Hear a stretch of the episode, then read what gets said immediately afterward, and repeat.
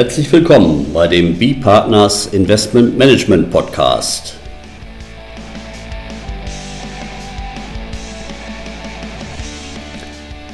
Unser Thema heute das Steueroasenabwehrgesetz.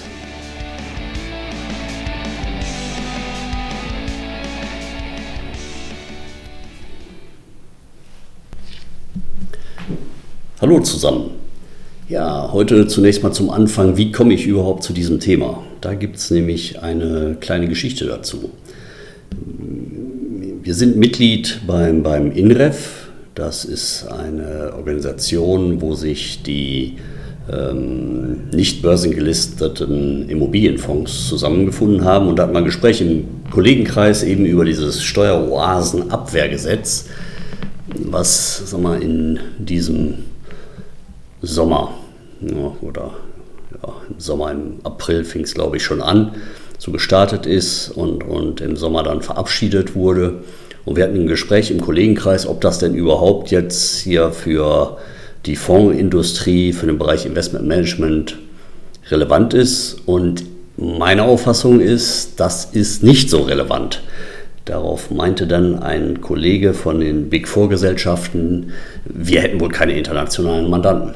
Ja, da habe ich mich natürlich drüber geärgert, weil wer unsere Weltkarte auf der Homepage Spielpartners Pro kennt, der weiß auch, dass wir also in sehr, sehr vielen Ländern schon unterwegs waren mit unserer Beratung, Transaktionen begleitet haben, Fonds strukturiert haben, äh, bis auf Afrika. Das ist jetzt mal, der eine Kontinent, wo wir, glaube ich, noch nichts gemacht haben. Und deswegen habe ich gedacht, na, machst du mal diesen, diesen, diesen Podcast um zu zeigen, warum jedenfalls für die Investment-Management-Industrie das Steueroasenabwehrgesetz keine so bedeutende Rolle spielt. Deswegen ganz am Start mal das Gesetz, das heißt Steueroasenabwehrgesetz, aber außer im Titel taucht das Wort Steueroase später im Gesetz gar nicht mehr auf. Deswegen starten wir mal, was wird denn überhaupt vom sachlichen Anwendungsbereich dort erfasst? Und anders als im Gesetzestitel geht es eben nicht um Steueroasen, sondern um sogenannte nicht kooperative Steuerhoheitsgebiete. So, damit fallen schon mal alle EU-Mitgliedstaaten aus dem Anwendungsbereich heraus. Müssen wir uns also nur noch die Nicht-EU-Staaten anschauen. Gut, davon gibt es dann auch eine Menge. Gibt auch eine Menge, die vielleicht vom Sprachgebrauch, die man da vielleicht als Steueroase betiteln würde. Aber um tatsächlich nicht kooperatives Steuerhoheitsgebiet im Sinne dieses Gesetzes zu sein, da muss ich mindestens eins von drei Merkmalen erfüllen, plus eine weitere Voraussetzung, die schwarze Liste der EU. Zunächst zu diesen drei Merkmalen. Da ist einmal dabei so der erwartbare Klassiker. Nicht? Es erfasst werden die Steuerhoheitsgebiete, die einen unfairen Steuerwettbewerb praktizieren. Jetzt aber aufgepasst, das sind jetzt nicht die Steuerhoheitsgebiete, die hier lediglich eine geringe oder gar keine Steuer erheben, sondern das sind nur die Steuergebiete, die eben gerade einen unfairen Steuerwettbewerb betreiben. Und unfair soll eben nach der Gesetzesdefinition, war ein bisschen einfacher gefasst, ein Steuerwettbewerb dann sein, wenn sozusagen diese Steueroasen sich attraktiv machen, das für, für Gebietsfremde. Nicht, dass die ihre Gewinne dort ansiedeln, ohne aber tatsächlich ein Geschäft zu betreiben. Deswegen nachher auf dieser schwarzen Liste der EU, auf die wir nachher noch als weitere Voraussetzung zu sprechen kommen, finden wir da zum Beispiel auch keine Staaten wie Hongkong, Singapur oder Kaiman-Inseln, die ja für den Bereich Investmentmanagement, für die Fondsstrukturierung durchaus relevant sind. Ich, vielleicht nochmal da ganz deutlich, Paragraph 5 Absatz 3 Satz 4 des Steueroasenabwehrgesetzes, ne, da heißt es, allein der Umstand, dass ein Steuerhoheitsgebiet eine Nullsatzjurisdiktion ist, also keine Körperschaftssteuer insbesondere erhoben wird, führt nicht dazu, dass die betreffenden Regelungen oder Strukturen dieses Steuerhoheitsgebietes als unfairer Steuerwettbewerb anzusehen sind. Ich brauche also immer dieses besondere Element, dass die dort eben gerade die Gebietsfremden gegenüber denen, die dort in dem Gebiet angesiedelt sind, einen besonderen Vorteil gewähren. Und da fällt dann eben auch so ein Fondsstandort wie Kaiman-Inseln dann wieder raus. Ein weiteres Merkmal, wodurch man eben diesen Begriff des, äh, des nicht kooperativen Steuerhoheitsgebietes erfüllen kann, ist die sogenannte Intransparenz in Steuersachen. Da sind also nur solche Staaten, die keinen automatischen Austausch von Informationen über Finanzkonten in Steuersachen haben. Das zum Beispiel die Erfüllung des OECD Common Reporting Standards ist hier ein Merkmal, was erfüllt sein muss, um eben nicht als intransparent, sondern als transparent zu gelten. Weiteres Merkmal ist die Nichterfüllung des OECD-Standards bei dem BEPS-Projekt, Base Erosion Profit Shifting. Das sind jetzt besondere Einzelmaßnahmen, wollen wir mal an der Stelle nicht angehen. Jedenfalls durch diese besondere Ausgestaltung dieser Merkmale kann man schon mal sagen, dass viele Länder da gar nicht drunter fallen. Und dann plus, da kommen wir jetzt dazu, diese weitere Voraussetzung, die schwarze Liste der EU. Und da kommt dann denke auch noch so ein gewisses politisches Element rein. Man will also selbst bei den Staaten, die jetzt eines dieser Merkmale erfüllen, möchte man sich trotzdem vorbehalten, die von dieser Liste wieder rauszunehmen. Zum Beispiel jetzt als ein Beispiel, was kürzlich wieder rausgenommen wurde, die Seychellen. Gucken wir uns mal an, was da eben dann überbleibt was auf dieser schwarzen Liste der EU insbesondere draufsteht, dann sind das die amerikanischen Jungferninseln, amerikanisch Samoa, Anguilla, Fidschi, Guam, Palau, Samoa, Trinidad Tobago, Vanuatu und äh, Panama. Und jetzt mal, Panama ist ein besonderer Punkt, aber die anderen Länder spielen jedenfalls nach meiner Erfahrung in der Investmentmanagement-Industrie keine Rolle. Das ist was, was die Tourismusbranche interessieren muss. Deswegen können Sie froh sein, dass da insbesondere die Seychellen jetzt rausgenommen worden sind, wo die jetzt auch nicht viel besser als Panama sind. Aber Panama ist eben drauf, wahrscheinlich auch Ausfluss der Panama Papers. Ähm, die werden also ausdrücklich benannt.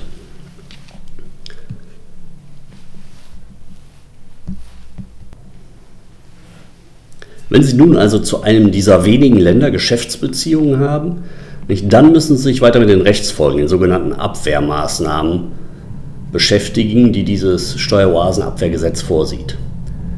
Also wenn Sie nicht gerade in der Tourismusbranche sind oder in einem dieser Länder einen Zweitwohnsitz haben, dann denke ich, können Sie sich für den Rest des Podcasts entspannt zurücklehnen.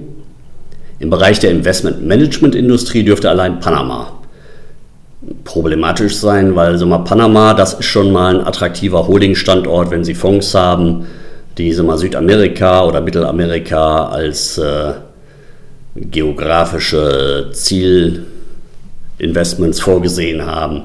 Nicht, dann kann schon mal sowas auftauchen dort. Ja, wie ist das mit den Abwehrmaßnahmen? Der Rat der EU, der hat im November 2019 beschlossen, dass die Mitgliedsländer bis zum 1. Januar 2021 wenigstens eines der vier vorgeschlagenen Abwehrmaßnahmen des Rats der EU umsetzen sollen. Jetzt haben wir das zeitlich in Deutschland nicht geschafft, bis zum 1. Januar 2021, aber dafür haben wir sämtliche der vier Abwehrmaßnahmen umgesetzt. Andere Länder, wie zum Beispiel Luxemburg, die haben das schon 2020 umgesetzt, haben aber entsprechend im dem Beschluss des, des Rats lediglich eine Abwehrmaßnahme, nämlich Versagung der Berücksichtigung von Ausgaben bei Zahlungen in eine Steueroase. In Deutschland haben wir alle vier. Wir haben einmal die Versagung des Betriebsausgabenabzugs, also wenn Sie eine Geschäftsbeziehung haben zu einer Steueroase und Sie zahlen in diese Steueroase Geld aus betrieblichen Gründen, dann wird Ihnen, was Sie normalerweise hätten, die Betriebsausgabe nicht, die können sie dann steuerlich nicht geltend machen. Für bestimmte Zahlungen, da können sie zwar dann den Betriebsausgabe geltend machen, allerdings müssen sie dafür dann auf diese Zahlung eine Quellensteuer in Höhe von 15% einbehalten. Also diese Quellensteuer auf Zahlungen, das ist die zweite der vier Abwehrmaßnahmen. Die nächste Abwehrmaßnahme ist eine verschärfte Hinzurechnung nach dem Außensteuergesetz. Jetzt mal ein bisschen untechnisch, also da geht es darum, dass mal Gewinne, die in einer ausländischen Gesellschaft anfallen, sozusagen äh, wird so getan, als ob die tatsächlich in Deutschland angefallen werden, wären und dann hier in Deutschland besteuert werden.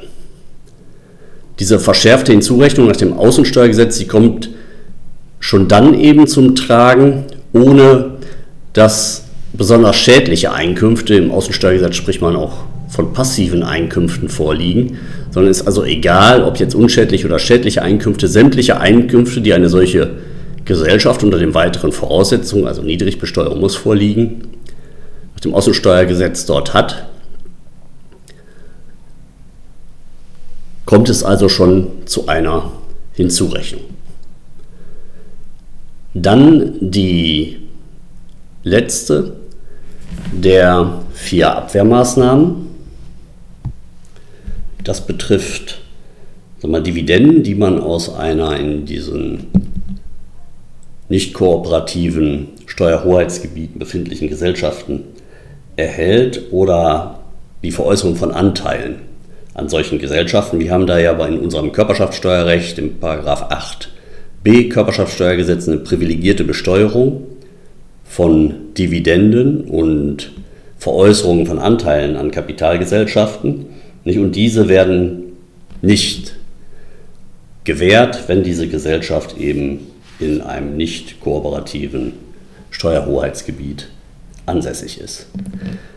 Zusätzlich zu diesen vier weiteren, äh, zu diesen vier Abwehrmaßnahmen gibt es dann noch eine, eine weitere Pflicht, eine Mitwirkungspflicht. Nicht, das führt also dazu, dass wenn Sie dort eine Geschäftsbeziehung haben, nicht, dann müssen Sie diese Geschäftsbeziehung melden und nicht nur das. Sie müssen Aufzeichnungen anfertigen über Art und Umfang der Geschäftsbeziehungen, welche Vermögenswerte eingesetzt wurden, welche Geschäftsstrategien sie verfolgen. Nicht, das ist also nochmal ein ganzes Paket an Informationen, die dann eben abverlangt werden. Ja, das Ziel dieses Steueroasenabwehrgesetzes, das ist eben, dass am Ende die Geschäftsbeziehungen zu solchen nicht kooperativen Steuerhoheitsgebieten so benachteiligt werden, dass gar keiner mehr Lust hat, Geschäftsbeziehungen mit diesen Ländern aufzunehmen. Und dadurch hat sich eben dieser Charakter der schwarzen Liste der EU auch völlig geändert. Am Anfang war das so eine Name-and-Shame-Liste ohne weitere Voraussetzungen und jetzt werden da eben tatsächliche steuerliche Konsequenzen daran geknüpft, wenn man Geschäftsbeziehungen in diese Länder hat. Ja, das war es dann auch schon zu diesem Thema. Also wie ich meine, mit gutem Grund können wir in der Investmentmanagement-Industrie sagen, dass wir da nicht so betroffen sind. Einzige Ausnahme hier äh, Panama, das muss man sich anschauen und ab und zu eben auch schauen in diese schwarze Liste, ob da vielleicht mal, zusätzliche Staaten plötzlich auftauchen, mit denen man vielleicht dann doch Geschäftsbeziehungen hat.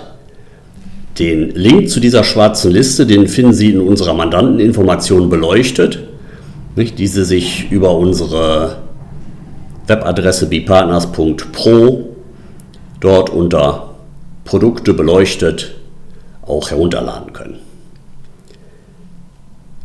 In unserem nächsten Podcast, da werden wir uns dann mit Themen beschäftigen, die auch wirklich sehr relevant ist für die Investmentmanagement-Industrie. Da wird es nämlich gehen um die neueste EU-Maßnahme, ATAT 3. Da geht es nicht, nämlich darum, ähm, sozusagen die sogenannten Briefkastengesellschaften zu bekämpfen, also Gesellschaften mit ja, geringer Substanz, also ohne viele Beschäftigte, ohne dass da jetzt großartig mal, Industrie dabei steht, äh, viele Büros dabei stehen. Denn das ist ein Thema häufig bei den Investitionen im Fondsbereich, nicht bei diesen Investitionen, da brauche ich nicht äh, massives Personal. Und deswegen ist das Thema definitiv für uns interessant. Und da werden wir einen größeren Podcast zu machen im November. Bis dahin also, vielen Dank. Tschüss.